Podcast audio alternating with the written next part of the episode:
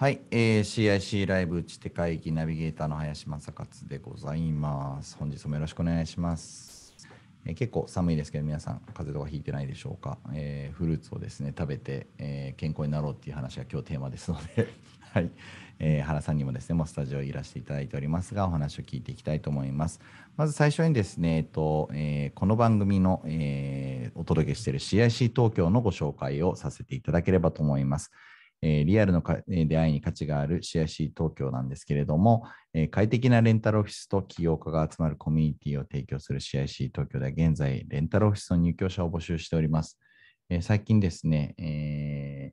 もう仲間も随分増えてきまして、スタートした時よりもかなり人がいるような状況になってきて、えー、毎日毎日賑わっております。ぜひですね、皆さん見学に、えー、来てもらえれば嬉しいなと思っております。えー、見学したい人はですね、CIC 東京と検索をして、ホームページからお問い合わせいただければと思います。え、またですね、番組のご意見とかですね、え、感想はですね、今、え、流れてる、えストリームの方に、えコメントしていただいたら、ハッシュタグでですね、え CIC 東京と、え書いて、えつぶやいていただいたりすると、え拾えるものにはお答えをしていければと思っております。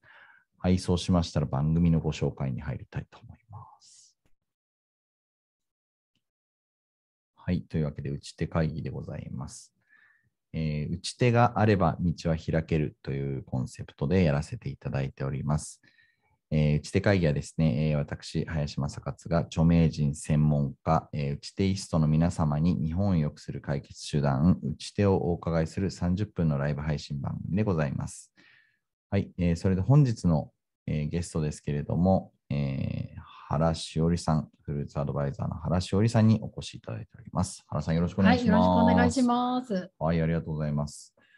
えー、ちょっとね、モニターの画面に情報が出てないので、えっ、ー、と、わからないまま進めてたりするんですけれども、えー、原さんの、えー、情報をですね、私の方から、えご紹介をさせていただければと思います。え本物の味を届けたいということでですね、えフルーツアドバイザーという資格は、はい、えー、肩書きがありますけど、これ実は原さんが第一号ということになりますね、じゃあ。あそうですね、もともとやってるところがあったんですけど、はい、まあ、それを引き継ぐ形で今後ちょっと展開していこうっていうところですね。すね。フルーツアドバイザーという資格がこれから世の中広がっていくって話も今日お伺いできればと思います。はい、えー、山梨大学大学院卒でワイン科学研究センターをお勤め、お勤めしたお勉強ですね、ごめんなさい、された後ですね、えー、青果市場、太田市場で勤務ということで、え、その後、え、一般社団法人フルーツラバーズライフということで、え、またあとですね、フルーツ定期宅配、果物の達人のバイヤーも担当されておりました。はい。で、現在、森田製菓店の店長さんもやられておりますということ、本当に、え、多岐にわたってご活躍をされております。メディアもですね、東京 FM ワンモーニング、えー、ベスト3総研、日本テレビとか関西テレビのそれぞれの番組で、えー、お出になられて大活躍中でございます。ということで、ありがとうございます。原さん。はい。今日はありがとうございます。はい。お願いします。今日はですね、あの一応その打ち手会議のタイトルの作り方としてフルーツ消費拡大の打ち手みたいな名前つけちゃったりしたんですけれども、えっとまあ、どちらかというとまあフルーツ周りのなんていうか課題と課題ってあるのかなっていう感じなんですけれども、分析っていうんですかね、うん、原さんから見てフルーツ周りってこうなってるんだけれどもこうしてたらいいよねとかこういうこと考えてるんですけどっていうのを教えていただければと思うんですが、い。かがでしょうか？そうですね、はい、やっぱフルーツってなんかすごく身近な感じはするんですけどなんか実は先進国の中で日本人が一番食べていないっていう問題というか、はい、まあ、現状がありまして、はい、で実際はですね今ここにちょっとリンゴを持ってきたんですけど、はい、大体 200g ぐらいあるんですけど大体1日 200g 食べた方がいいというふうに厚生省も言ってるんですけど、うん、実際は金柑1個分っていう本当に少量しか毎日食べていないっていうのが現状、ね、少ないってことですよね。めちゃめちゃ少ないと思います。りんご医者いらずなんて言いますからね。本当にそうなんですよ。結構食べた方がいいんじゃないかって話ありますけど、はい、1日1個食べていいんですね。1日1個はもう絶対食べた方がいいです。えー、なんか割とその糖質とか気にしちゃったりとか的なやつあるんですけど、はい、そういうのも含めて1個食べちゃっていいぜって感じですかね。絶対あの糖質って言っても、うん、あの実際果物って8割、はい、9割水分なんですよ、ね、はいはいはい。その中の残りに糖質が割と入っているっていうんですけど、はい、あの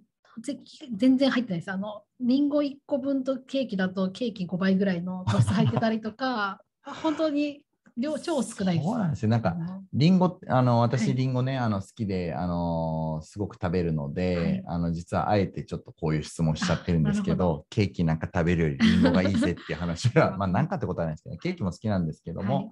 えっと、実はそのリンゴすごく甘く感じるんだけど、うん、まあそこまで糖質もないんだよってことですね。うん、全然少ないです。例えば1日10個とか食べちゃったら多いかなってなるんですけど、なるほど。たった1個です。そういうことです。健康になりますよ。ぜひ健康になれるのを食べてほしいなと思ってます。はい、ありがとうございます。で、そういうこう、えー、案外みんな食べられてないよねっていう時に、えー、これどうしていきたいっていうのはあったですか打ち手の部分になってくると思うんですけれども。はい、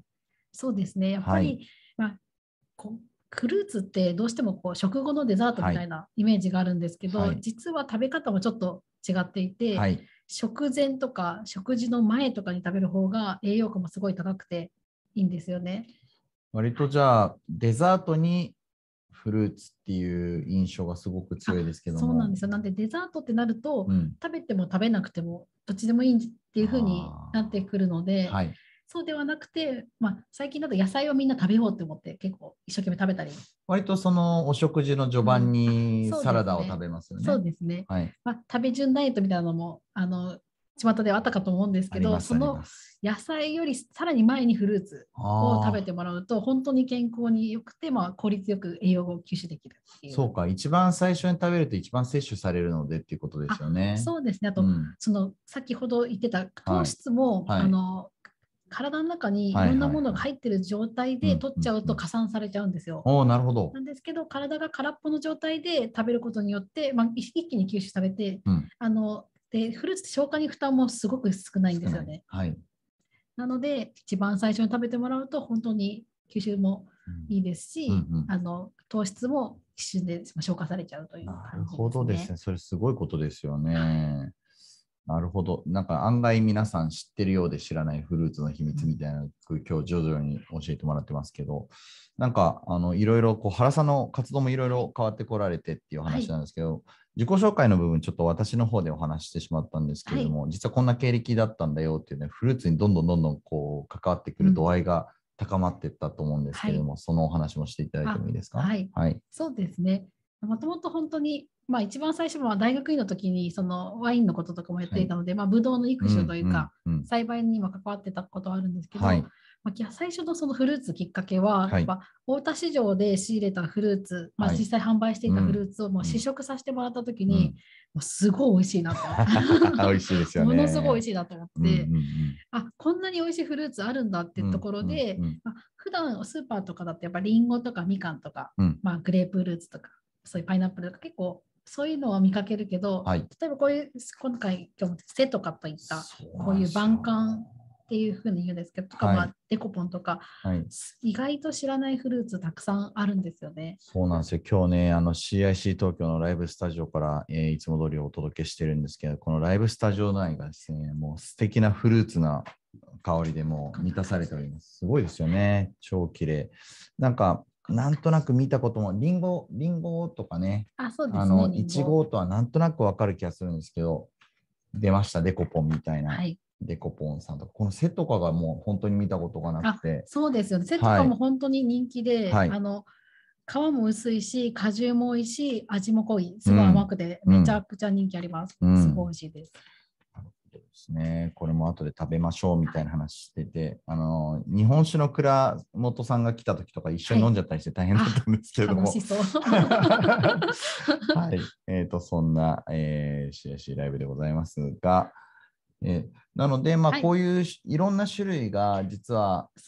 あるんだねということに気がつけたっていうことなんですよね。ね。うん、柑橘で言っても本当になんか何十種類もあのありますし、いちごだけでも何十本当何百種類とかあるので、はい、そのいろんなものを食べることによってあのすごい多様性もたくさんあるし、うん、まあ、何より美味しいし、うん、で栄養価も高いみたいな、うん、っていうのをこう販売する中で今いろいろ知るようになって、まあ、果物ってこう他の食べ物と違ってあの食べてもらいたいんですよね。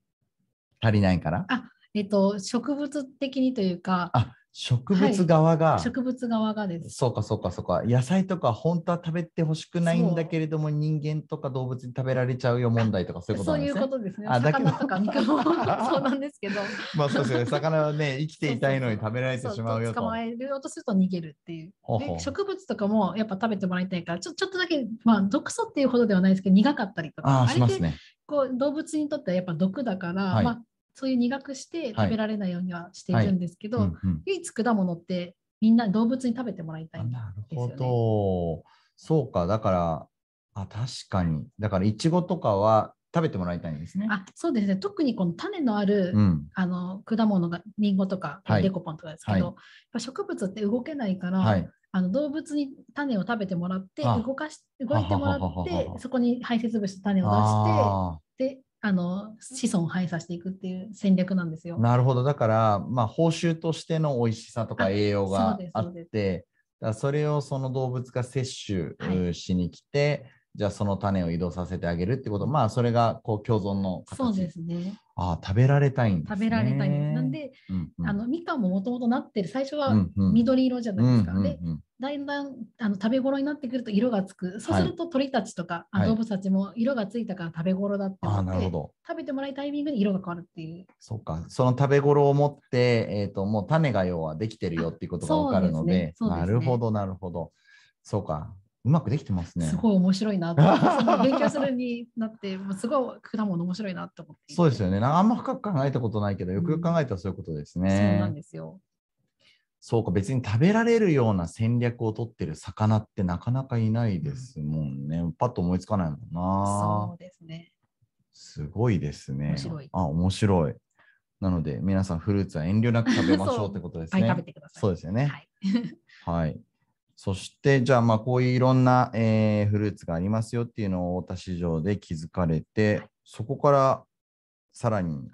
そうですね。はい。えっと、それの、まあ、その時は、まあ、今、果物の達人っていう通販の会社で勤めているんですけど、まあ、そこで、まあ、普通にあの通販の企画を考えたりとか、梱包したりとかやっていたんですけど、はい、それだけだとこういろんな人に食べてもらえない、その通販の会員様だけになってしまうので、はいはい、もっといろんな人に食べてもらいたいなと思って、まずはその知り合いのカフェで月1ぐらいにフルーツのイベントを始めて、フルーツのイベント。はい。で、まあ、来てもらって、実際フルーツってこのそのまま食べても美味しいんですけど、うんあのサラダ入れたりとか、うん、ちょっと料理とかソースの代わりにしたりしてもすごい美味しいので、うん、まあ、そういったいろんな食べ方の提案するようなイベントを始めたんですけど、はい、まあ、それがご縁であの東京のカルチャーカルチャーっていう100人ぐらい入る、うん、あのイベントブースで毎月2ヶ月に1回か年に2、3回ぐらいですかね、あの100人ぐらいのものをイベントをやったりとかしていました。もうマンゴー祭りとか言っても取り乱さざるを得ないですよね、もうね。そうなんです。マンゴーとか大体5000円とか1万円とか日本のやつしちゃうんですけど、はいまね、まあそれを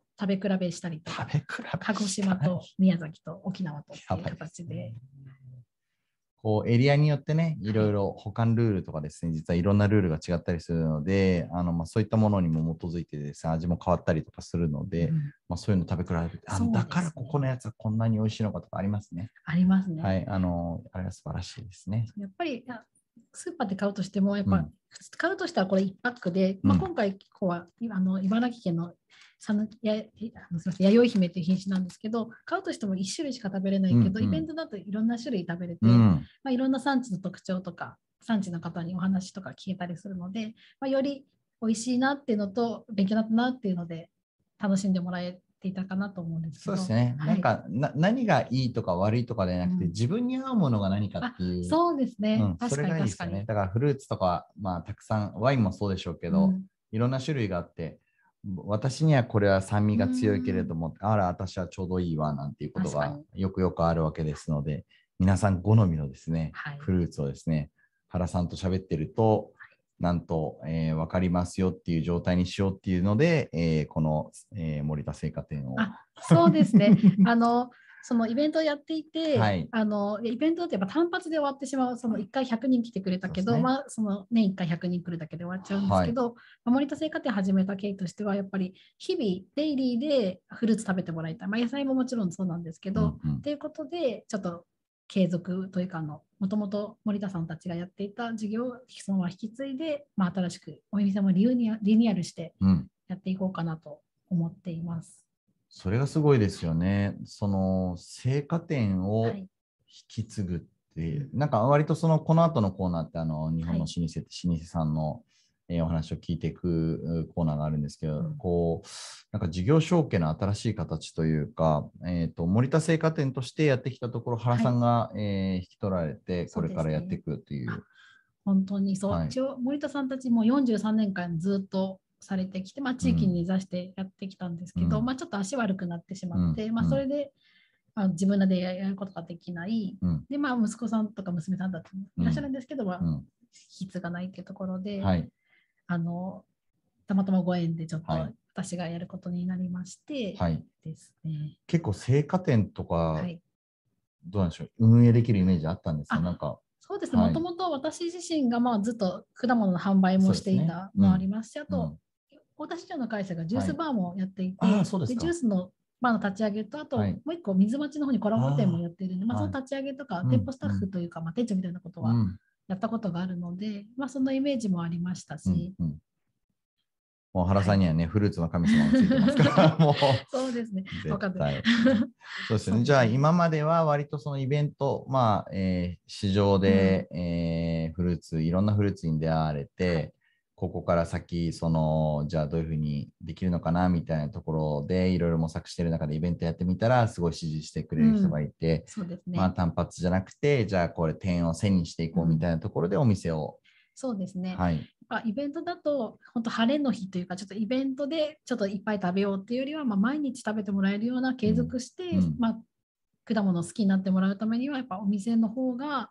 いいのかなというところ。と青果店ってどんどん、まあ、潰れているというかやめていて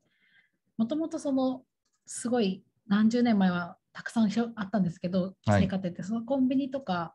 あとえーと、スーパーができてきて八百屋ってすごいどんどんなくなっていったんですよね。はい、で昔だったらその八百屋のおじちゃんとかおばちゃんとかがこれ美味しいよとか、おすすめして買うっていう場所が多くあったんですけど、最近はまあスーパー行ってもスーパーの店員さんってあまりその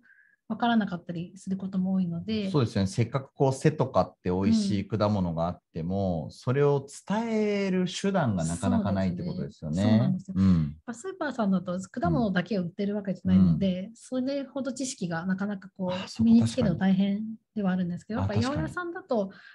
市場から仕入れたてのものを仕入れて、まあ、その場に並べてたりとか、たとえちょっと傷んでても、まあ、傷んでるからこういうふうに食べ方した方がいいよとか、こうあ説明付きで販売してくださるので、うんはい、まあ、そういったとこから買うと結構そのよく分かって買えるんじゃないかなっていう、うん、そうですよね。なんていうかただ美味しいだけじゃなくて、うん、まあ、どうしてこういうふうに美味しいのかみたいな。なんかこの時期だとなんか割とあの甘めだよとか、うん、この時期だとなんとかめだよとかそう、いうのもあるわけですよね。まあ出始めだからこうだよとか、うん、そろそろ終わりだったから早く食べた方がいいよとか、ね、こういうふうに切ったら美味しく食べれるよとかそういったちょっと情報も一緒にあの地域の八百屋さんとかだとくれるのでそうですよねなんかそのお得感というか、あのお魚とかもそうじゃないですか。うん、かこの時期何々が旬なんだからこう食べといた方がいいよみたいな、うん、サワラの時期がね、実はね、あの春だけじゃないんだよみたいな、あ、そうなんですか？みたいな。この時期は実は美味しいんだよとか、なんかそういうのね、一緒ですよね。本当です。このどこどこのマンゴーがなんとかとかあるんですよね、やっぱり。確かに、あります、あります。マンゴーとかだといえば宮崎県が一番有名なんですけど、うん、宮崎マンゴーってちょっとブランドだから高かったりするんですけど、はい宮崎とかと熊本結構近い隣の県じゃないですか、うん、だからそこの宮崎と熊本の間でできたマンゴーとかはあって、うん、そうなると味そんな変わんないけどやっぱブランドじゃないからちょっと安く買えたりとかそういうのもあったりはします。あコーヒーといえばブラジルだけれどもその周りのエリアも実は作っててそこの方が似たような味なんだけどお得とかワインもいっぱいありますねそういうのね、ね、あそうそうあのありますねあのあの場所によってその、はい、そういうのめちゃくちゃあるので、はい、あとは本当に果物って結構見た目で金額が変わるんですよね、等級っていうのがあって、です。あのすごい高級フルーツってなると一番上の一番めちゃくちゃいい中の箱の中でもさらにいいのを選んでいるので、ものすごく高いんですけど、等級って見た目だけのことが多い時もあるので、他2個下の等級でも味は一緒みたいなのがので、まあ、そういったものだと一般的になんだろうデイリーで食べやすいのかなっていうので、まあ、そういったのをおすすめしたりとかもできるので。なるほどなるほど。やっぱりだから日々通ってもらえると嬉しいですね。そうですね。なんか楽しいですよね。今日なんかいいの入ってるみたいな。ちょっといつもよりいいの入ったよ。これは1個 ,1 個だけでいいんで食べてくださいとかね、面白いですよね、そういうのね。なるほどですね。そういうふうにですね、なんとお店まで、えー、持たれてというところで、えー、おやりになられてます。えっ、と、残りですね、大体10分ぐらいになってきたんですけれども、あのここから先の展望みたいな。はい、そうですね。はい。あの、やっぱりお店を持ったことで、まあ、森田製菓店とお店を持ったんですけど、うん、まあ、フルーツと果物を販売するだけではなくて、はいやっぱりこのいろんな楽しみ方をしてほしいってことで、一応あのまだちょっと情報書いていないですけど、うん、まあ、フルーツ大福のもを作って、あの例えばシャインマスカット1房買いますってなると、まあ、5000円とか3000円とか、ちょっと高くて買いづらいじゃないですか。まあ、でも大福とかお菓子だと1個500円とか、まあ、それ1000円ぐらいになるので、はい、ちょっとその試しに食べてみて美味しいって知った時にちょっとまたリアルの果物を食べてみようかなとか、うんうん、そのきっかけになればいいなと思っていて、いいね、ちょっと食べやすい価格帯のお菓子を販売していこうかなと、うん、めちゃめちゃいいじゃないですか。そういうのなんか老舗和菓子店さんとかとコラボしても面白いかもしれないですね。そうですね。今ちょっとコラボ先すごい探してるんですけど。あ、探してますか？じゃあ、あの、はい、私、それおつなぎさせていただきます。それ。あ、いっぱいあります。そうなんですよ。なんかやりたいところとかもあると思うので、うん、なんかフルーツの、はい、あの老舗の皆さん、例えばですね、あんこの目利きとかっていうのはすごいわけですよね。うんはい、だけど、フルーツの目利きっていうと、何が正しいのかとか。そうですね、確かに、うん、確かに、確かに。当然、そのあんこに関しても一歩も譲らないよとか、うん、餅に関してはね、もういろんな知識があられてっていうことだと思いますけど、逆にそのそこを合わせた合体したお菓子を作るとなると、双方協力できるといいですね。めっちゃ美味しくなると思います。あ、いいな。うちのフルーツマジめっちゃ美味しいので、そうよくフルーツ大福や他のとか食べて、これあれ入ってたらもっと美味しいんだなとか食べながら思ったりするんですよね。めちゃくちゃ 想像がついてるお店がありますので、はい、ちょっとおつなぎしたいと思います。めちゃめちゃいいな。ややっぱりね、そこの和菓子屋さんとかは、毎朝外に出てですね、はい、あの天気とか雲の様子とかを見て、はい、あ今日のあんこはこのくらいだなとか、プロだ。そうそうそう。で、フルーツって変化するじゃないですか。本当に変わりますね。はい。だからやっぱりそういうお店じゃないと多分ね、対応できないんですよ。うん、毎回レシピで作っちゃってるところだと、もうここの量、この分量の砂糖、うん、はい、もうこれで決まり、もうとにかくシャインマスカット入れて、はい、作るってなると、うん、やっぱりこの常にいいコンディションのってわけにいかないので、ちょっとそれは面白いかもしれない、ね、そうや、めちゃくちゃお客さんとか超嬉しいんじゃないですか。本当に美味しいと思います。ああ、好きな人かける好きな人が作ったものがね、絶対美味しいですからね。楽しみ。はいはい。まあ、じゃあそういう、えー、新しい切り口を作って、ね、より知ってもらうような活動をしていく。他にも何か新しい活動を考えられてるんですか？あそうですね。新しいというか、まあ、はい、以前その、今回の森田生方みたいな感じで、引き継ぎっていう感じなんですけど、うん、私今、